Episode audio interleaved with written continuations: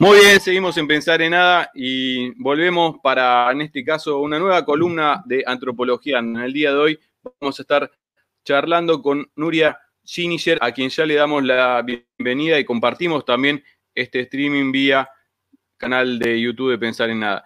Buenos días, Nuria, ¿qué tal? ¿Cómo estás? Te saludamos Elena y Diego. Buen día, ¿qué tal? ¿Cómo les va? Muy bien, hola, Nuria. Nuria, habías escrito por estos días una, serie de notas, sobre todo para la revista compañera Amartia, que estaba relacionada sobre la situación de la economía, la curva y la situación de la pandemia. Queríamos ver si podíamos comentar de qué se trataba ese análisis que hacías con, otra con otra persona más, ¿no? Con otro profesional. Sí, sí, es una nota que sacamos el, fin de semana pasado con Ernesto García, que es un, compañero, un filósofo, eh, él es, eh, también trabaja en el CONICET, así que mm, sí, escribimos el fin de semana una, una nota intentando, bueno, poner algunos puntos de polémica para mm, aquellos que están diciendo que, bueno, o, los que dicen que no hay nada que hacer, digamos, que hay que, eh, que mueran los que mueran y, que, y que la pandemia es como es, ya a esta altura del partido, y también polemizando con quienes dicen, bueno, ahora vamos a una nueva cuarentena, digamos.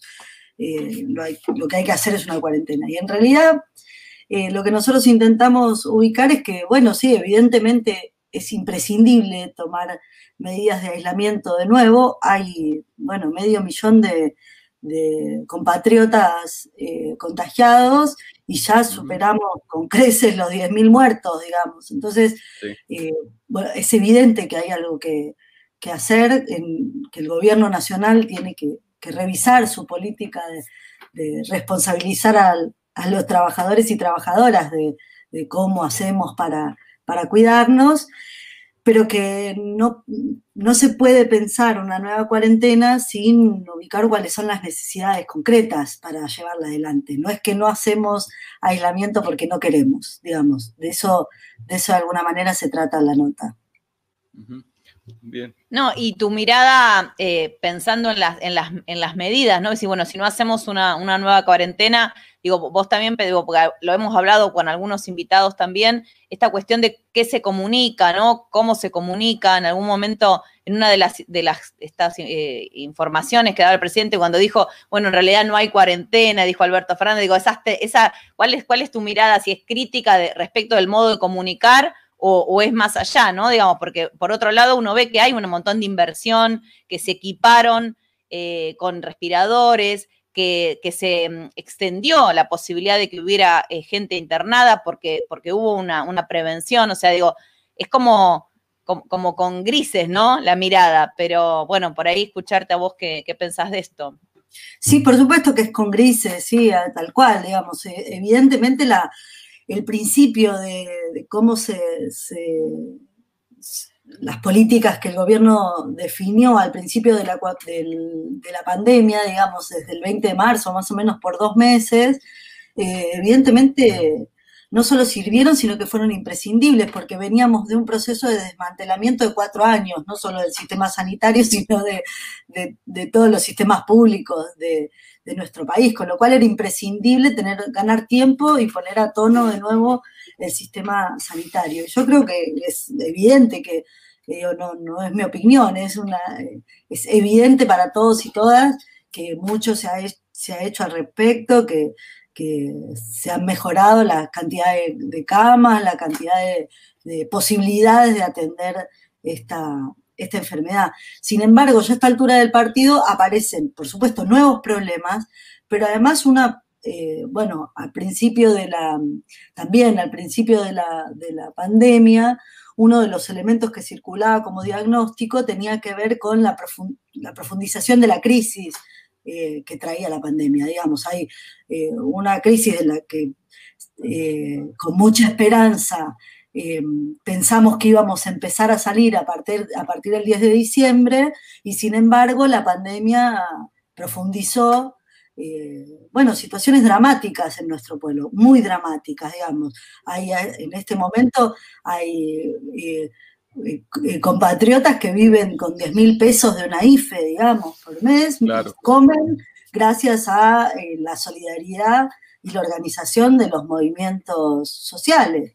Con lo cual, la situación es de una profundidad, de un deterioro de, las condiciones de vida de nuestro pueblo que evidentemente hay que atender. Y en todo caso, lo que nosotros planteamos es que bienvenido sea una, un proceso de apertura y cierre, de, un proceso de cuarentena y de apertura de algunos sectores y demás, pero que eso necesariamente tiene que estar acompañado con una distribución muy superior a la que tenemos de, la riqueza, digamos. En realidad, el, intento de Vicentín que quedó trunco y también el, hace ya como cuatro meses que estamos discutiendo o más el impuesto a las grandes fortunas, y evidentemente esa demora no ayuda en nada, por supuesto no ayuda en nada al pueblo argentino, pero además no ayuda en nada en poder ubicar eh, un rumbo de, recuperación y de, y de, salida a la crisis que no recaiga sobre la vida, no solo sobre el trabajo, no solo sobre el hambre, sino específicamente sobre la vida de los trabajadores y las trabajadoras. Respecto de lo que me preguntabas sobre sí, no, sobre la comunicación, una cosa muy cortita. Hoy salió una nota en el cohete a la luna de de un conjunto de científicos también del CONICET, más vinculados a las ciencias naturales eh, y exactas, y, allí hacen un planteo respecto de, que hay que mejorar la comunicación, que hay que explicar las medidas de aislamiento, cómo son, que hay que explicar el uso del barbijo, que hay que, y que hay que explicarlo amorosamente, que hay que hacer un acuerdo con la oposición. Bueno, digo, evidentemente, esto tampoco voy a decir nada nuevo, pero evidentemente hay un problema con la comunicación del gobierno, nos, damos cuenta todos y todas, eh, están, hay algunas cuestiones que están mal comunicadas, contradicciones, eh, que, confunden, eh, además hay mucho, mucho... mucha confusión respecto de hacia dónde vamos, una enorme incertidumbre que, no se, que no está, bueno, que el gobierno no está pudiendo resolver, digamos, o por lo menos establecer un rumbo o un mensaje. Em, sin embargo, me parece que, esta idea de eh, hacer acuerdos con la oposición, digamos, para, para, construir un único relato cuando es la oposición la que convoca a las marchas anticuarentena, me parece que ya a esta altura del partido también hay que dejarlo de lado. Eso también confunde, ¿no? Y me parece que esta semana, en ese sentido, fue muy gráfica. Eh, el intento de, golpe por parte de la policía bonaerense eh, y, la, y el encadenamiento de, de intentos desestabilizadores por parte de la oposición desde las marchas de anticuarentena, pero no solo, los dichos de Dualde, de Carrió, el intento de que el, de que el Congreso no funcione, eh, bueno, toda la presión mediática respecto de no avanzar con el impuesto a grandes fortunas, etcétera, etcétera, etcétera, culminan, me parece, esta semana con el intento organizado, por supuesto, de de desestabilización por parte de la, policía bonaerense. Con lo cual, tener expectativas en sabemos, que Sabemos, Nuria. Sí. Eh, en, base, en base a lo que estás diciendo, sabemos también que tuviste la posibilidad en, estas últimas semanas de hacerle una entrevista, charlar unos minutos con la ministra Sabrina Frederick. Sí, sí, sí, sí, sí. Eh, Hace ya un mes yo le hice la entrevista, digamos, no estábamos en contexto de, intento de desestabilización, una entrevista eh, que estaba pensada para, que está, bueno, pensada para papel, con lo cual no es una entrevista de coyuntura, es una entrevista Para, intentar entender cuál es la mirada de la ministra eh, de Seguridad de la Nación, que además es una mirada eh, completamente diferente a la que tiene el ministro de Seguridad de la provincia de Buenos Aires, Berni. Eh, es una mirada no militarista, es una mirada eh, de integración de las fuerzas de seguridad a, los patrones democráticos, a la ciudadanía, digamos, ¿no?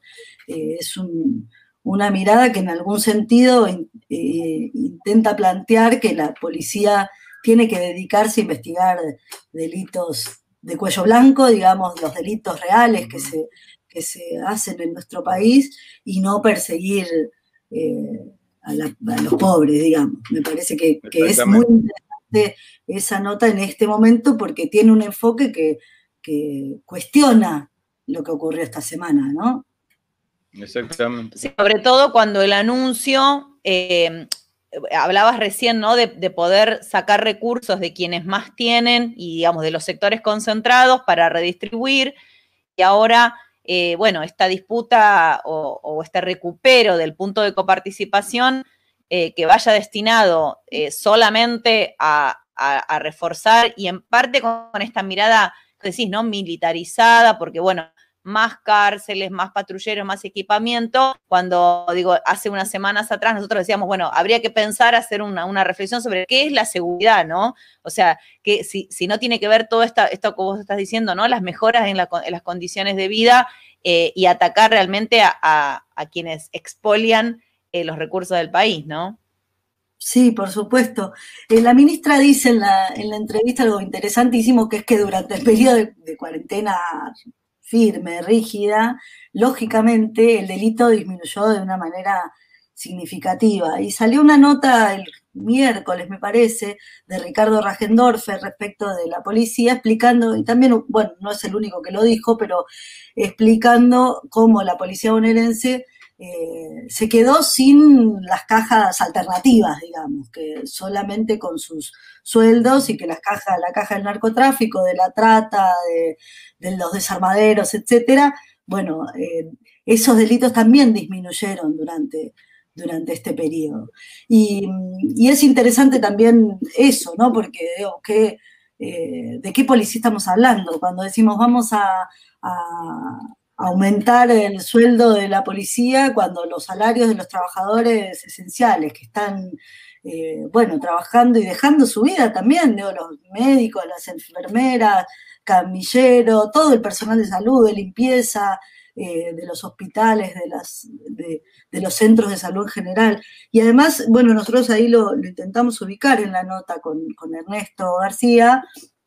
Eh, todo el trabajo de los docentes y las docentes, digo que es eh, tener que readaptar eh, el sistema educativo argentino, que tiene más de 100 años, a la virtualidad, sin eh, atentar contra el derecho a la educación pública. Con lo cual, bueno, ese, todo eso no tiene ningún reconocimiento por parte del Estado y efectivamente ahora se, se, se reordena un punto de la coparticipación en clave punitivista. Me parece que esto hay que, hay que salir a discutirlo, sobre todo hay que salir a discutirlo porque este es un gobierno que, construimos con cuatro años de resistencia, ¿no? Digo que fuimos partícipes todos y todas nosotras de la, de la construcción del Frente de Todos y, le pusimos esperanza y, y, programa también. Y es un programa que tiene que, bueno, que empezar a cumplirse. Exactamente, exactamente. Bueno, muchísimas gracias Nuria por estos minutos, esta reflexión y, ya te estaremos contactando para un próximo encuentro. Dale, buenísimo, a disposición. Gracias. Muchas gracias, Nuria. Hasta la próxima. Chao, chao. Hasta la próxima. Nuria Giniger, entonces ahí compartiendo con nosotros este análisis desde Antropologiando. Nos vamos a la tanda de programa y ya volvemos con el bloque de géneros que sale por otro streaming, esta vez por Facebook.